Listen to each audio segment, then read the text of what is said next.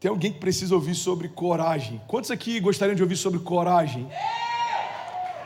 Eu quero falar sobre esse tema porque é, é um tema indispensável na nossa jornada de fé, mas sem dúvida é um tema extremamente urgente, principalmente em dias como esse. Mas eu precisava de pelo menos 20 incendiários conectados comigo aqui de verdade. Você está comigo? Não se distrai, irmão, vamos junto. Primeiro ponto que eu quero compartilhar é que tem muita gente achando que a coragem começa quando o medo termina. Mas a coragem só existe porque o medo existe. Pastor, quando esse gigante sair, eu avanço. Quando a tempestade cessar, eu começo. Quando a crise parar, eu vou empreender.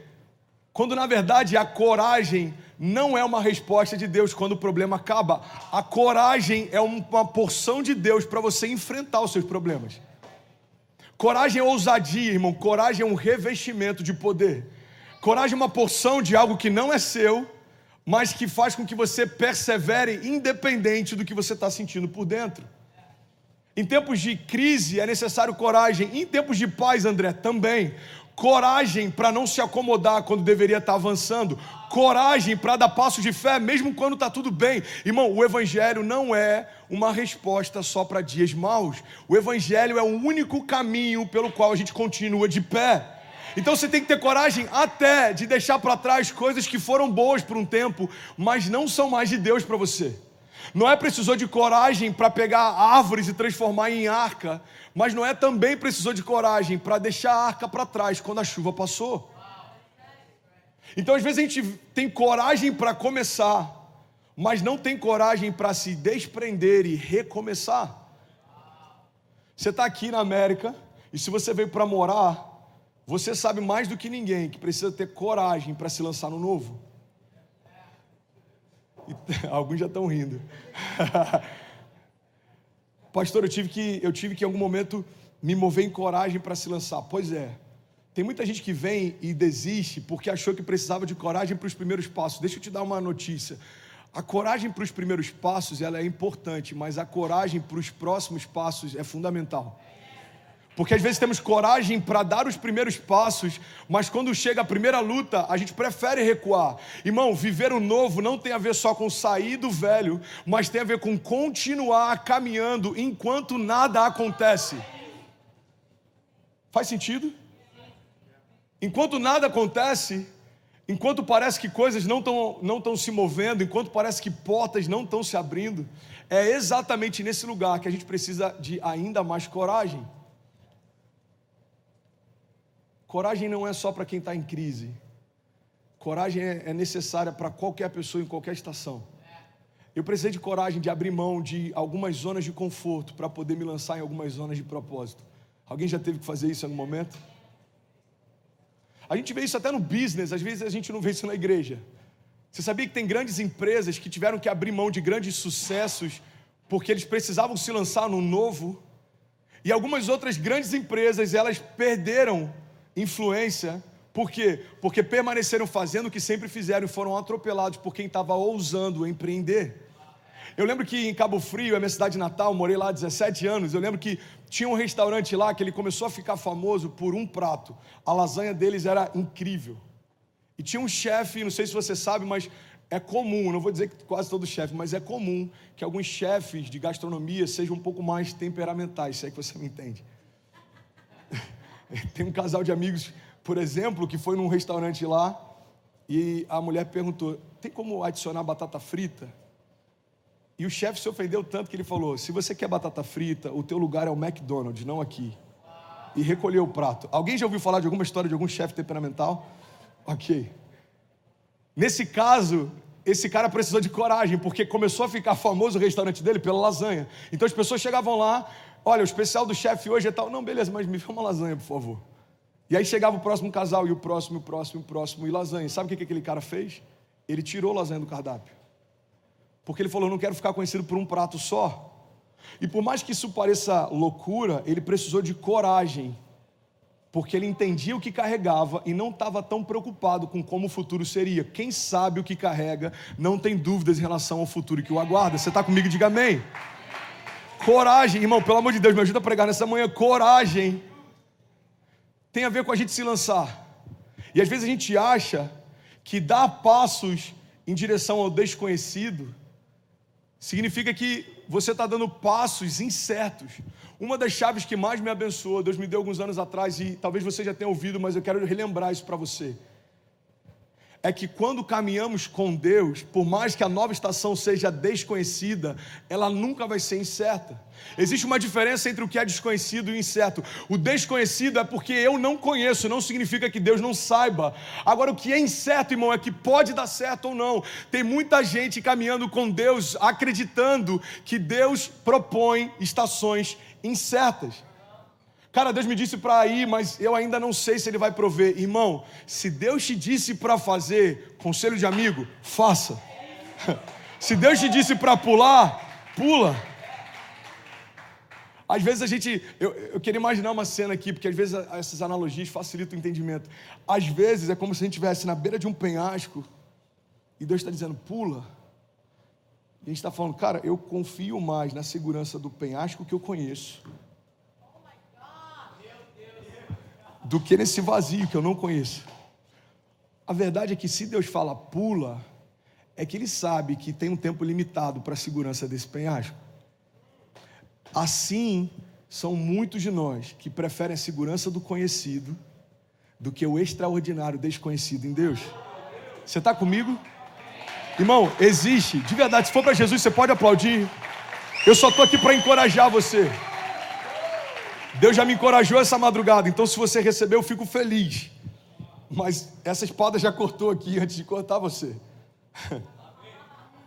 A coragem não começa quando o problema termina. A coragem só existe porque os problemas existem. A coragem só existe porque os gigantes existem. A coragem, irmão, em Deus é um revestimento para avançarmos independente do que tenta parar a gente. Coragem, um dos significados de coragem, substantivo feminino, e é por isso que funciona, porque. Alguém entendeu a piadinha? Eu estou tentando trazer as mulheres para virem junto, a gente tem Shine chegando, então. Você sabia que o medo é masculino e coragem é feminino? Deve ter algum mistério nisso, mas enfim, fechando parênteses. Não, estou falando sério, a gente se mudou para uma casa agora, e é uma casa grande.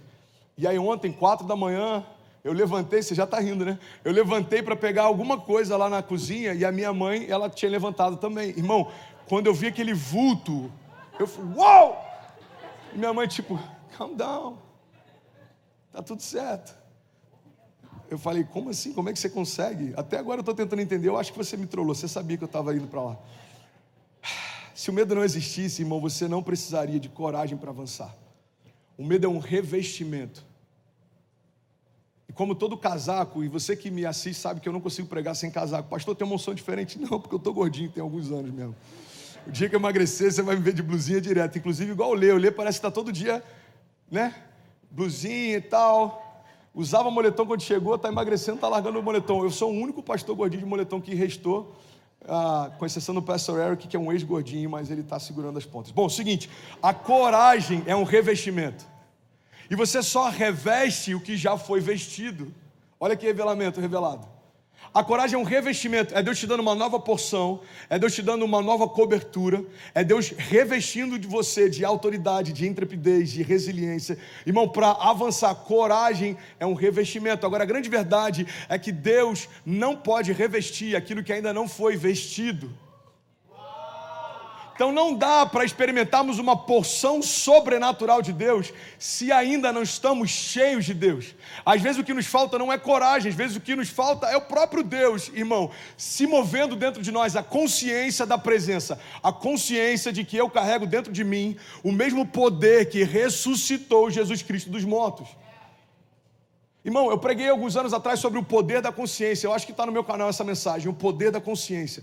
Olha que interessante. Se um herdeiro não sabe que tem uma herança, ele vai morrer sem acessar a herança que estava disponível para ele.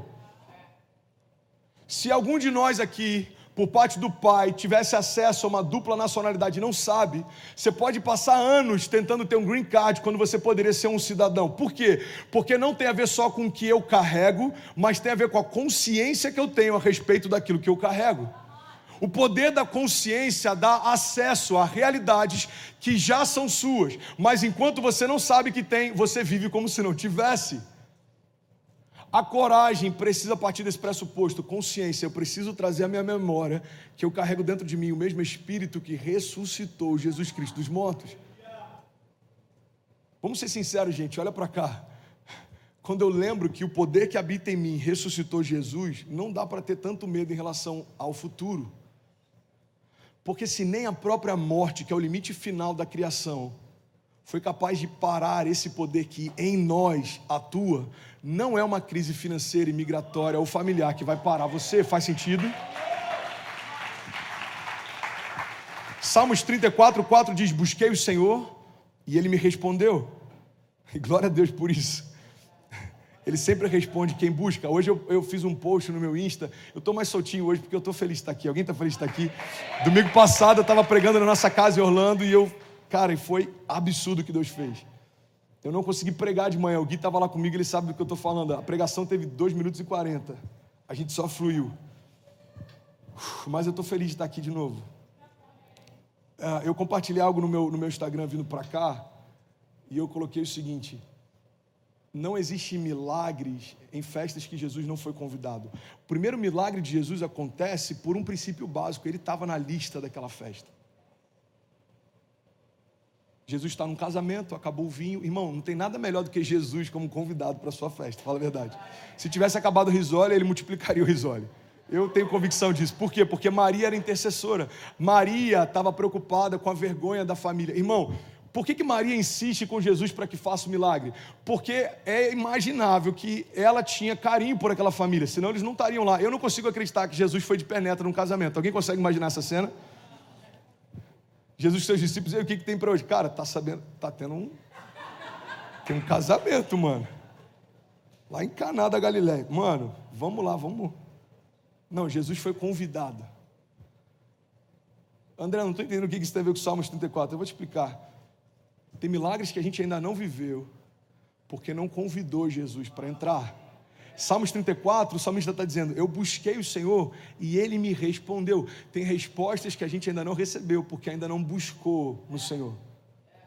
O salmista diz: Eu busquei e ele me respondeu, e ele me livrou de todos os meus temores. Os que olham para ele estão radiantes de alegria, os seus rostos jamais mostrarão decepção.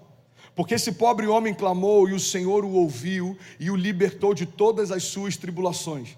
O anjo do Senhor é sentinela ao redor daqueles que o temem e os livra. Então provem e vejam como o Senhor é bom e como é feliz o homem que nele se refugia.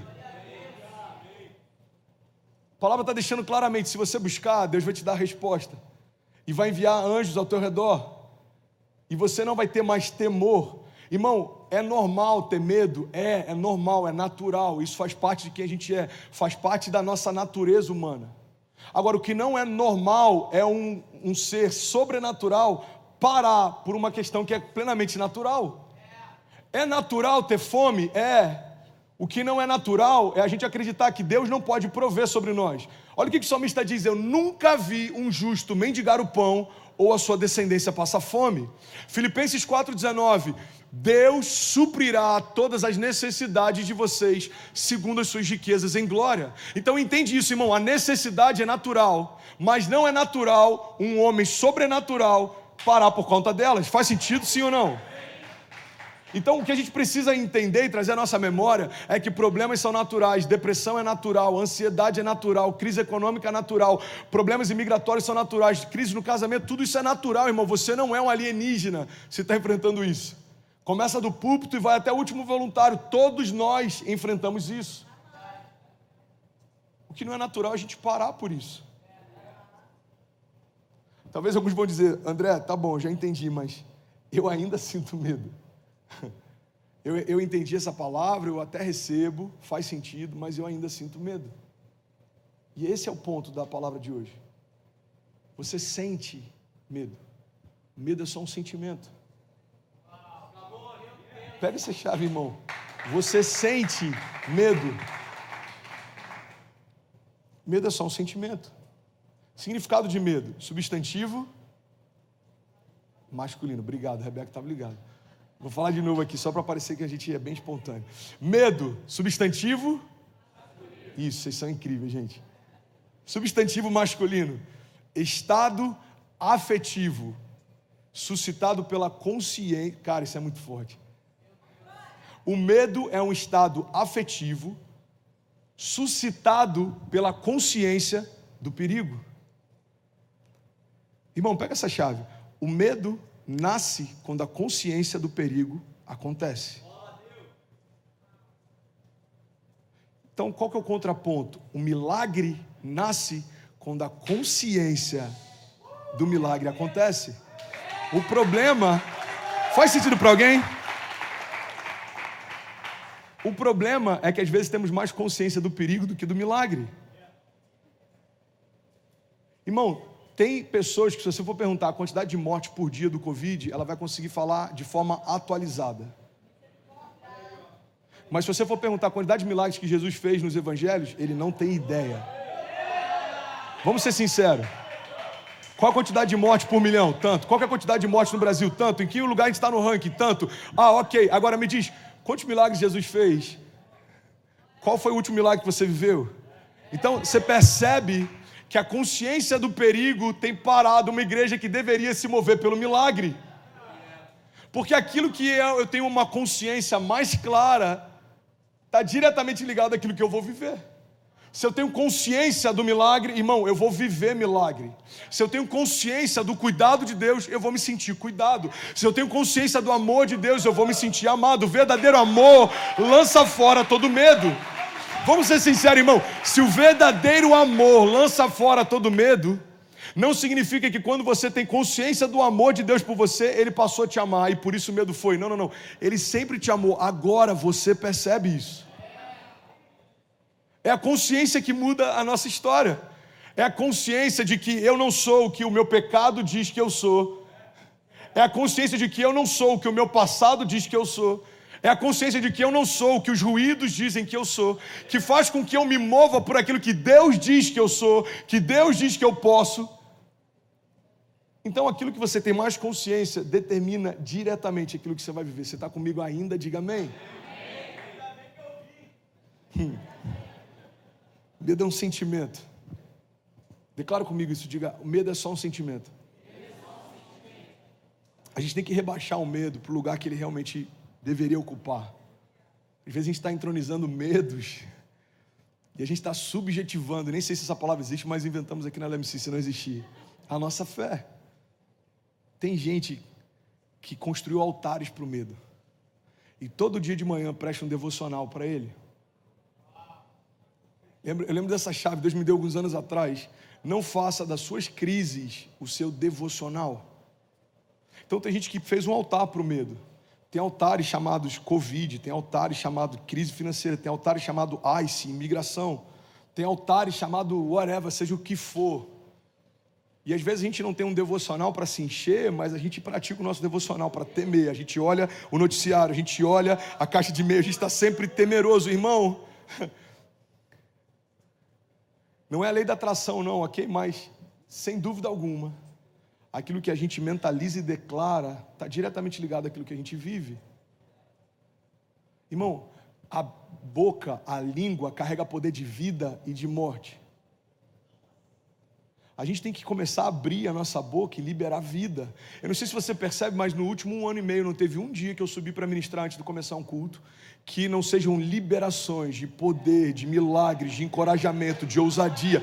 O pastor está tentando animar, não, eu não vim para animar, eu não sou animador de palco, eu não sou apresentador de programa, eu sou voz profética e eu preciso abrir a minha boca.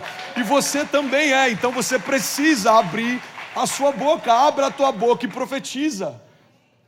Abra a tua boca e traz à existência aquilo que ainda não existe. A fé é tratar as coisas que não são como se já fossem. Olha que incrível isso. A fé é tratar as coisas que não são como se já fossem. Às vezes a gente tem fé para tratar problemas que não são como se já fossem, mas a gente não tem a mesma autoridade para tratar milagres que não são como se já fossem. Irmão, 97%, eu falei sobre esse estudo de um pastor americano alguns meses atrás, 97% dos medos dos entrevistados não aconteceram. 2% aconteceram, mas numa medida muito menor do que o que eles temiam. E 1% de fato aconteceu o que eles estavam imaginando. Você já parou para pensar a quantidade de energia, de alegria, de ousadia que é sugada de nós? Quando a gente olha para o problema mais do que para o milagre. Eu preguei uma série há dois anos atrás chamada Ladrões de Alegria. Irmão, ladrões de alegria, ladrões de ousadia, eles podem ser pessoas, pensamentos, ambientes, ideias. É muito subjetivo, eu não sei se você já percebeu, mas tem relacionamentos que sugam você, tem lugares que sugam você. Alguém já participou de, de já teve, viveu um momento desse que você entra num lugar e fala: Uou, parece que roubaram algo de mim. Existem ladrões de alegria, e o medo é um desses ladrões. Irmão, a função do medo não é encorajar você, a função do medo é paralisar você. Quatro anos atrás eu estava em Vegas, minha primeira viagem para Vegas, e você sabe o que acontece em Vegas? Que isso, crente? Que isso? Só jogar, você viu, ô Samik? Hã? Só. O que acontece em Vegas não fique em Vegas, irmão. Tá o, tá o Ronaldo, tá o Ronaldo aí, o Cristiano Ronaldo aí para provar isso. Bom, se estiver assistindo, inclusive, perdão, mano, Portugal conectado agora, ó, ó, Liechtenstein, Alemanha, México, Canadá, Portugal, Eslovênia, Japão, Suíça, Angola, Austrália e Uruguai acabaram de entrar. Glória a Deus. Sete mil famílias. Eu estou em Vegas, minha primeira viagem em Vegas. E aí, quando eu chego lá, uns amigos falam: você tem que ir no Cirque de Soleil, cara. Tem um show lá do Michael Jackson One que é incrível. Cheguei no hotel que eu tava, fui no concierge, falei: cara, eu preciso de um voucher pro. Que isso, concierge voucher? Tá diferenciado, igreja. Hã? Hã? Cheguei no balcão, pedi um ticket. Meu ticket pro Cirque de Soleil. Aí, resumindo muito a história, um pastor que eu tinha conhecido na Califórnia viu que eu estava lá nos stories, falou: Cara, vamos para o culto e depois a gente vai passear em Vegas. Eu vou te levar em todos os lugares, você vai conhecer a cidade. Tem vários membros da nossa igreja que trabalham nos, nos resorts e tal. Eu falei: Fechado. Resumo: a gente está jantando, daqui a pouco, do nada, um cara quebra a janela do Mandala Bay e começa a atirar a esmo. Alguém lembra disso? O maior atentado terrorista com arma da história dos Estados Unidos e eu estava lá. Não tinha nenhum dia melhor para eu ir para lá. Se você me perguntar, foi para Vegas, Vegas quantas vezes? Uma. Você passou quanto tempo? Um dia. E no único dia que eu estava, acontece o maior atentado terrorista da história. Irmão, foi uma correria, todo mundo se jogando no chão, polícia invadindo, levaram a gente para um, um, o subsolo do restaurante que a gente estava. E aí eu vou chegar onde eu queria. Uma cena me marcou para sempre. Ficou uma senhora paralisada. Ela não conseguia se mover. E aí estava todo mundo, move, move, a gente tem que entrar, tem que evacuar, vamos, vamos, vamos, e todo mundo, e eu falando espanhol, que passa, que passa, que passa. Eu estou falando sério, que passa, que passa. Ai, vocês estão rindo, né? Vocês estão rindo, mas eu achei que ali ia, ia dar ruim. Eu falei, Deus, o Senhor me tirou do hospital para me deixar morrer em Vegas, sério? Como é que a Casinha vai contar para Cecília? Olha, seu pai era um homem de Deus, muito usado. Como é que ele partiu, mamãe? Então, senta aqui, deixa eu te explicar. Hum. E aí aquela cena me marcou, porque aquela mulher ficou imóvel. Ela não conseguia se mover. Ela não conseguia sair do lugar. Você já viu alguém, eu não vou entrar nesse detalhe, mas você já viu alguém urinando de medo? Você já viu a feição do medo? Irmão, medo não é algo legal. Não deixe o nosso semblante bonito. E não é isso que Deus tem para você. Quando eu olhei para aquela mulher, eu lembro que tempos depois eu estava pregando sobre coragem e sobre medo, e Deus me trouxe aquela, aquela cena à memória. E aí Deus falou comigo: a função do medo é justamente essa, gerar paralisia. A função do medo não é gerar destino, a função do medo não é gerar movimento, a função do medo não é impulsionar você. A função do medo é parar você, é paralisar você. O problema é que tem muita gente usando o medo como consultores antes de fazer qualquer coisa. Então, se você fosse consultar com medo, o conselho dele sempre vai ser: permanece onde você está. Se você fosse consultar com medo, o conselho dele sempre vai ser: não vai, não tenta, não avança, não começa. Por quê? Porque isso é quem ele é. Agora, eu vim trazer a nossa memória que, graças a Deus, não é o medo que nos move mais. Mas existe uma palavra de encorajamento para cada gigante que se levanta diante de nós. E em cada uma dessas circunstâncias, a palavra de Deus para nós é: filho, avança, continua. Tem uma citação, se eu não me engano, do Martin Luther King, que ele fala: a gente precisa voar, e se você não conseguir voar, corra. E se você não conseguir correr, caminhe. Se você não conseguir caminhar, rasteje, mas não permaneça onde você está. 2020 foi assim, irmão. Eu não sei você, mas teve momentos que eu estava voando, teve momentos que eu estava rastejando, mas eu decidi não parar no meio do caminho. E é por isso que você está de pé aqui nessa manhã. Você pode dizer glória a Deus por isso? Medo é um sentimento. E coragem, André. Coragem é uma característica. Coragem é parte do caráter de Cristo. Quando a gente trouxer o carisma para cá, nosso seminário teológico, um, um dos módulos é o caráter de Cristo. Existem facetas no caráter de Jesus, e quando eu entendo parcialmente, eu usufruo parcialmente. Quando eu entendo plenamente, eu usufruo plenamente. Uma das facetas do caráter de Jesus é coragem. Irmão, coragem é uma característica, não um sentimento. Sentimentos passam, características não. Sentimentos são volúveis, características não. É quem você é. Irmão, olha para mim. Isso é quem você é. Você foi desenhado por Deus, é o teu design original, é o teu desígnio. E faz parte de você essa coragem. A Bíblia trata Jesus como o leão da tribo de Judá. E eu não sei se você já viu, mas existem algumas espécies no reino animal que, quando cruzam, conseguem fazer animais diferentes. Mas eu nunca vi um leão que gerou algo diferente de quem ele é. Se Jesus é o leão da tribo de Judá, eu estou pregando nessa manhã para um monte de leões aqui também. E no leão, irmão, eu não sei se você já parou para perceber, mas a coragem com a qual ele se impõe não é um sentimento. O leão não acorda um dia e fala: ah, quer saber? Eu estou me sentindo poderoso hoje. Quer saber? Hoje eu vou chegar chegando na floresta. Não, o leão, ele pode estar com sono, com remela, ele pode estar acordando. Quando qualquer animal no reino animal vê um leão, sabe quem ele é? Pega essa chave, irmão, em nome de Jesus.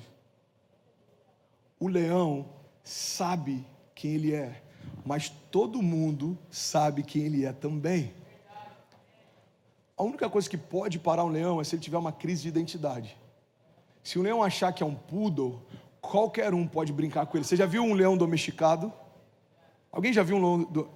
Tem um, um, zoológico na Argentina, inclusive a galera da Argentina, minha cunhada foi lá e tem, e tem uma, como é que fala? Tem uma teoria, né? Alguns acreditam que aqueles leões são dopados. Alguém já viu esse, esse zoológico em Buenos Aires, que a galera bota a cabeça dentro da boca do leão?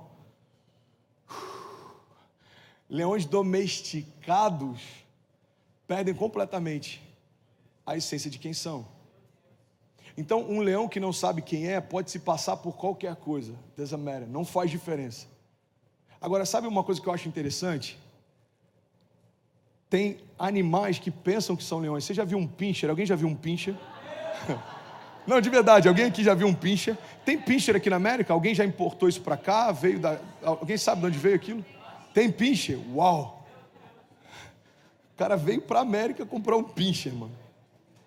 Nada contra donos de pincher, tá? Amo vocês.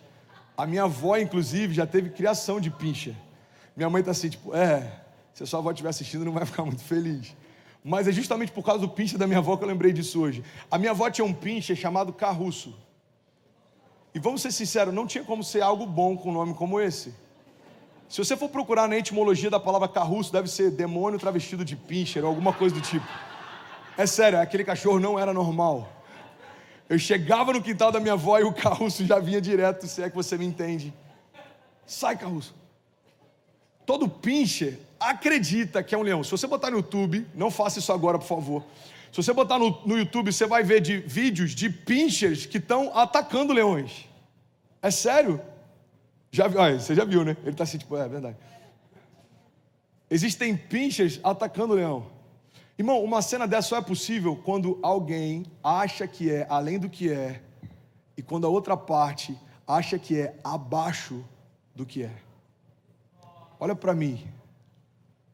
Irmão, quando a nossa identidade está deformada, a gente recua quando deveria avançar. A palavra de Deus diz que as portas do inferno não prevalecerão contra a igreja. Não sei se você já parou para pensar sobre isso, mas portas não são ferramentas de ataque, portas são dispositivos de defesa. A Bíblia não está dizendo que o inferno vai pegar uma porta e vai vir contra a igreja. Para para pensar.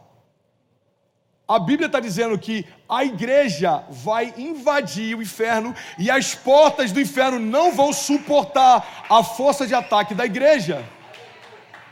Por que, você está falando sobre pinchers e porta do inferno, André? Porque se nós não soubermos quem somos, não importa o quão poderoso é o que a gente carrega, não vai fazer diferença nos nossos dias. Uma crise pode parar você, uma palavra contrária pode paralisar você, irmão. Uma opinião pode estacionar você. Eu conheço pessoas que não conseguem se abrir para novos relacionamentos porque foram feridos nos relacionamentos anteriores. Eu pastoreio e cuido de pessoas que não conseguem fluir no ministério porque foram feridas pelas lideranças anteriores. Irmão, eu vim só para te lembrar que não importa o que fizeram contra você, isso não alterou a identidade que você tem, nem as características que você carrega. Você precisa voltar a rugir.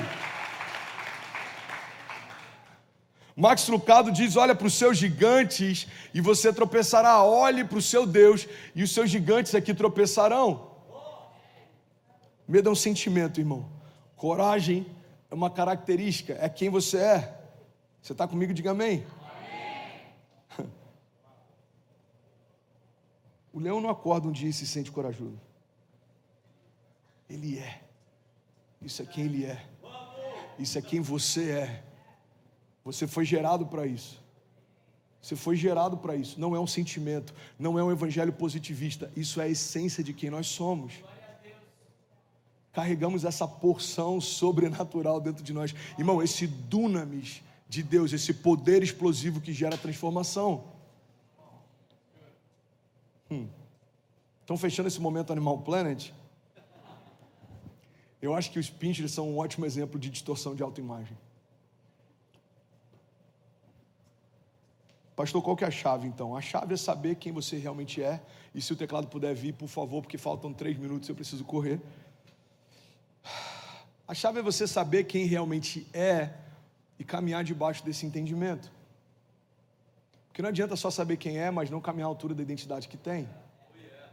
Faz sentido? Olha para mim, irmão, olha para cá. Olha que louco isso. Eu estava na nossa reunião, toda semana a gente tem uma reunião dos pastores da Lagoinha USA. E a gente tem sonhado com uma expansão e Deus vai fazer coisas incríveis nesses próximos meses. Você crê nisso? E eu estava conversando com eles, eu falei, sabe, eu acho que a gente podia propor uma agenda nossa, como pastores brasileiros na América, para a gente começar a pensar qual é o propósito pelo qual Deus nos moveu até aqui.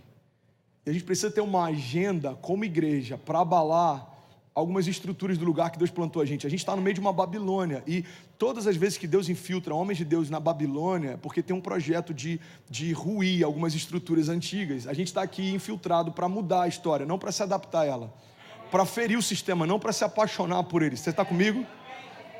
E aí eu estava falando um pouco sobre isso. Eu falei, sabe, a, a gente precisa ter esse entendimento, porque uma coisa que eu percebo na minha geração é que às vezes a gente se sacia só com o fato de ter uma promessa ou de ter um chamado, independente se aquilo já se cumpriu.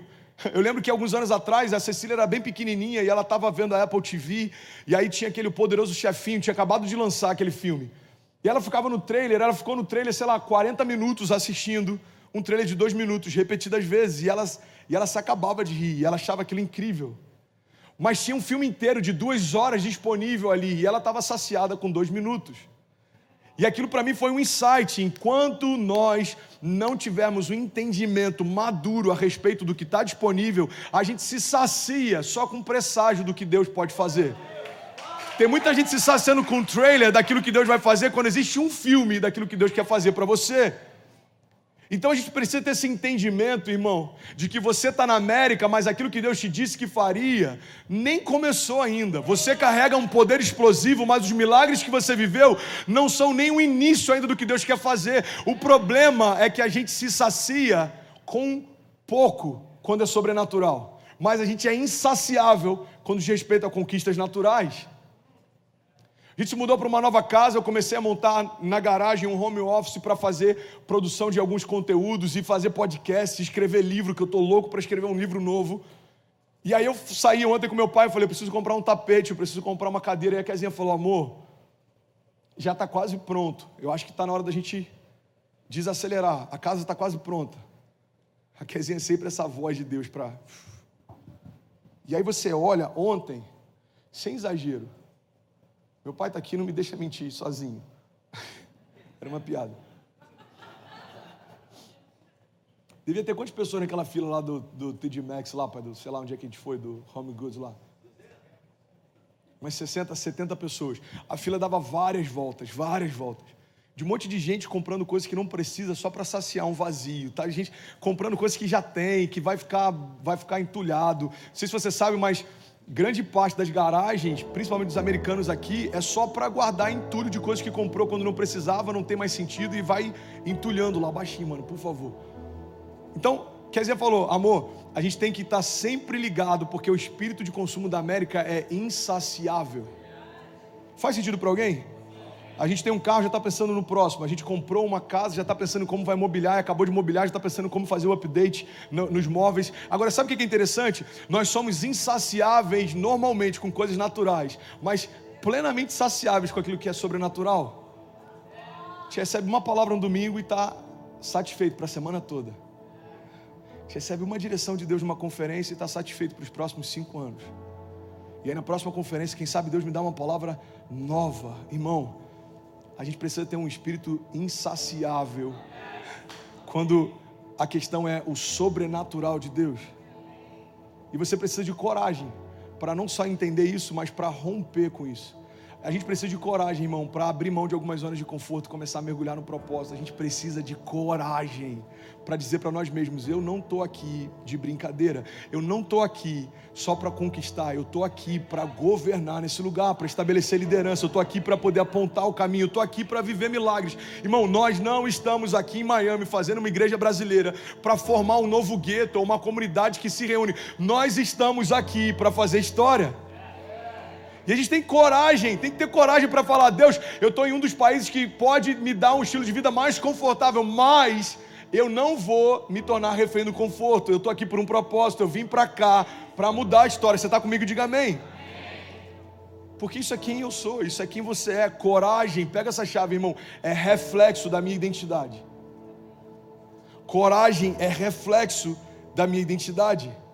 É saber quem eu sou, é saber o que eu carrego e permanecer. Irmão, vamos junto aí, Jabino. Vamos, vamos com unção, irmão. Isso, graça, poder, autoridade. Vamos junto. Galera aí do, do culto, se puder me ajudar, o instrumental subindo, alguém dirige esse culto, pelo amor de Deus, para não ter que falar pelo microfone. Me ajuda, me ajuda. A gente só faz isso há um ano e meio. Me ajuda.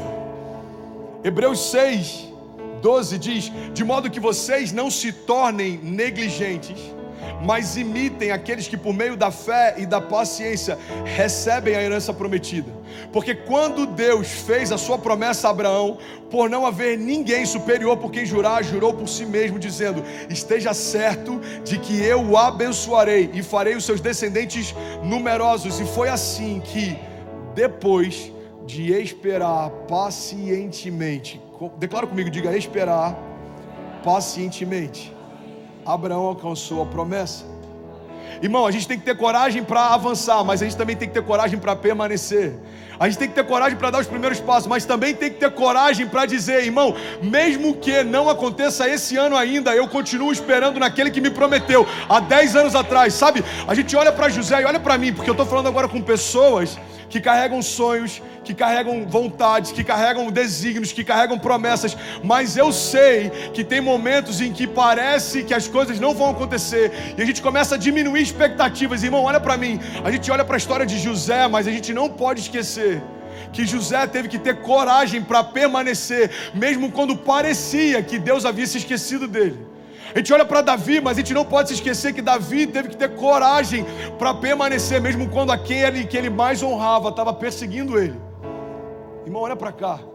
Eu compartilhei algo na oração na quinta-feira e eu quero compartilhar isso com vocês agora de manhã. Tem muita gente achando que Deus se esqueceu, ou que Deus está em silêncio no momento em que ele mais precisava de uma direção. Mas eu não sei se você lembra, na época da escola, os professores falavam incessantemente, por meses, mas no dia da prova, o professor ficava em silêncio. O professor falava, aplicava a matéria, ele ensinava, ele falava, e quem tinha dúvidas podia ir na mesa dele, a gente nunca ia. E quem queria fazer reforço podia estudar à tarde, quase ninguém aqui estudava. Mas no dia da prova, o professor ficava em silêncio absoluto. A grande verdade é que a cada estação Deus está preparando a gente para a próxima, mas na hora da prova, o professor permanece em silêncio.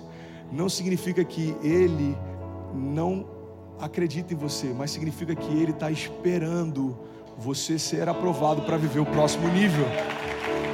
Alguém já viveu um momento que parece que é um silêncio absoluto de Deus, pelo menos na sua jornada aqui na América? Eu não sei você, irmão, mas 95%, e eu estou falando de números aleatórios agora, ok? Ninguém parou para medir isso, mas 95% das famílias que vêm para cá tem um momento em que começa a questionar se fizeram a coisa certa. Porque tem momentos que parece que é um silêncio absoluto. Eu vim só para te lembrar: coragem para romper, muita gente tem. Coragem para permanecer é o que separa meninos de homens. É o que separa meninos de homens. Permanecer mesmo quando os meus olhos não veem, permanecer mesmo quando parece que não está acontecendo, permanecer até quando parece que Deus não está mais falando, permanecer quando parece que todo mundo desistiu. Permanecer, irmão, é muito mais difícil do que dar os primeiros passos. Sabe por quê? Os primeiros passos a gente ainda está cercado de euforia a gente está com expectativa, a gente está alegre, a gente está com. Vai dar tudo certo, e vem de tudo, e vão para cima. E aí, a realidade vem, real life. Quem disse que ia te ajudar não te ajudou. Quem disse que podia contar com ele não pode contar mais. Olha Deus falando aí. E é nesse momento que você vai precisar de coragem. Então eu vim aqui liberar sobre você, você que está online em qualquer lugar do mundo, somos 8.100 pessoas. Eu vim liberar sobre você, irmão, olha para mim. Você não precisaria tanto de coragem, talvez, há dois anos atrás, quando os mercados eram promissores. Quando saiu na capa da revista Economy, aquele imagem do Cristo Redentor decolando. A gente precisa de coragem, é justamente quando o mundo inteiro está dizendo, irmão, deu errado, esse país deu errado, essa nação deu errado. Ei, coragem, porque não são alguns anos de crise que definem quem nós somos, o que carregamos e para onde vamos. Coragem, você que está aqui, eu quero liberar sobre a tua família. Irmão, não é uma estação ruim que define quem você é, o que você pode, o teu potencial, o teu chamado em Deus. Então para de olhar para crises temporárias como se elas definissem quem você é. Você carrega promessas de vida eterna, você carrega palavras do próprio Deus, você foi gerado por Deus, desenhado por Deus, desejado por Deus. Então tenha coragem para permanecer. André, mas e quando as coisas não acontecerem, irmão? Lembra, medo é só um sentimento, mas coragem é uma característica. Isso é quem ele é, isso é quem eu sou. Verdadeiro amor lança fora todo medo. Por isso eu abro mão de tudo que tenta me parar, me limitar, me desencorajar, me abater, e eu me apego firmemente às palavras que Deus já liberou sobre mim. Eu sou o que Ele diz que eu sou, eu posso o que Ele diz que eu posso, eu vou viver o que Ele declarou que eu viveria, os meus filhos serão quem Ele disse que seriam, eu e toda a minha casa serviremos ao Senhor, avançaremos em fé. Podem mil cair ao meu lado, dez mil à minha direita, mas eu não serei atingido. Coragem, irmão. Coragem para abrir a sua boca no dia mal e declarar para a tua alma que você não é refém do teu sentimento. Coragem para fechar os olhos para o que é natural e começar a andar sobre as águas. Coragem, coragem, coragem para descansar em meio a tempestades. Coragem para se mover, mesmo que os olhos naturais digam que não vai acontecer. A palavra que Deus liberou sobre você declara: já aconteceu sobre toda a promessa que Deus nos fez, a Bíblia diz que já temos em Cristo sim e o amém. Ele não só promete, mas ele declarou: vai acontecer. Vai acontecer. E sabe o que eu acho interessante para alguns de nós? Exatamente agora tem uma batalha na tua mente dizendo: é só mais uma palavra de encorajamento, é só mais uma palavra motivacional. Ei, coragem para tornar a tua mente o teu servo e não o teu senhor. Coragem para parar de ser guiado pelo que a tua cabeça fala, mas começar a caminhar em passos de fé por aquilo que o Espírito diz. Bill Johnson diz: a mente é um ótimo servo, mas é um péssimo senhor. Você quer um exemplo claro? Vou dar um exemplo claro que isso vai pegar todo mundo que está aqui. Qualquer um que está aqui sem medo de errar, todo mundo, algum dia, já teve um, um desejo, um, um, uma vontade, eu vou dizer vontade, mas boto bem entre aspas, de talvez dar uma oferta extravagante, seja para alguém, seja para um projeto, seja para uma igreja. Alguém aqui já teve um desejo de fazer algo extravagante para Deus, seja servir de, um, de uma forma diferente. Alguém já teve isso em algum momento. E dentro de você você pensou, cara, isso é só a minha carne. Alguém já pensou nisso ou não? Isso é só a minha mente. Às vezes a gente pensa em fazer algo, cara, quer saber? Eu vou dar isso daqui para esse cara, quer saber? Eu vou abençoar, quer saber? Eu vou para esse país ajudar em missões, quer saber? Eu vou abrir mão de 15 dias das minhas férias para servir a igreja. E aí logo depois a gente fala, cara, isso é coisa da minha carne. Irmão, deixa eu te falar, a tua carne nunca vai direcionar você a fazer algo que edifique o teu espírito. A tua carne nunca vai direcionar você a fazer algo que alegre o coração de Deus, porque a carne milita contra o espírito. Então, o que a gente precisa entender é que ou a gente deixa a mente como sendo o nosso servo, ou ela se torna o nosso Senhor. E aí, quando a mente se torna o Senhor, ao invés de um espírito de provisão, a gente tem uma mentalidade de falta. Eu não vou dar porque pode faltar, eu não vou fazer porque pode acabar, irmão. Quando a nossa mente se torna o nosso Senhor, a gente tem uma mentalidade de só crer, se ver. Como Tomé, eu só acredito vendo. Mas Jesus fala: bem-aventurados aqueles que creem sem nunca terem visto. A mente sempre vai te jogar para o natural. A mente sempre vai te jogar para o natural. Estou terminando. Tem alguém que está comigo aqui? Eu lembro de uma pessoa que veio aqui alguns meses atrás. Ele falou: Cara, a minha vida inteira eu estudei é, teorias. Eu sou um estudioso e eu não consigo acreditar naquilo que não pode ser provado. Então a mente dele tem um altar e na história dele a mente é o que guia ele. Se é provado de alguma forma, para ele é verdade. Então eu não consigo crer que Deus existe se ninguém provar. Eu queria propor algo diferente. Prova que Deus não existe.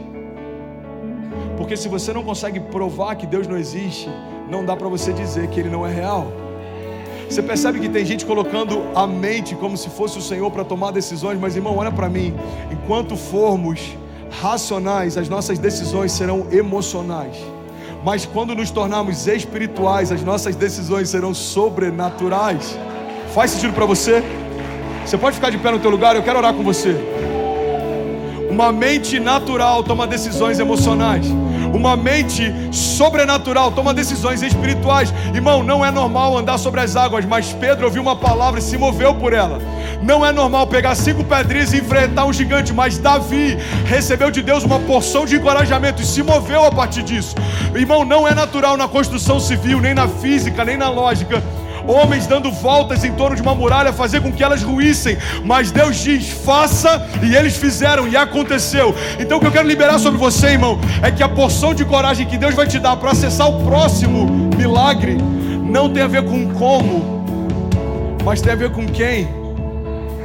Não tem a ver com como vai ser, mas tem a ver com quem prometeu. Você pode levantar suas mãos em nome de Jesus, feche seus olhos.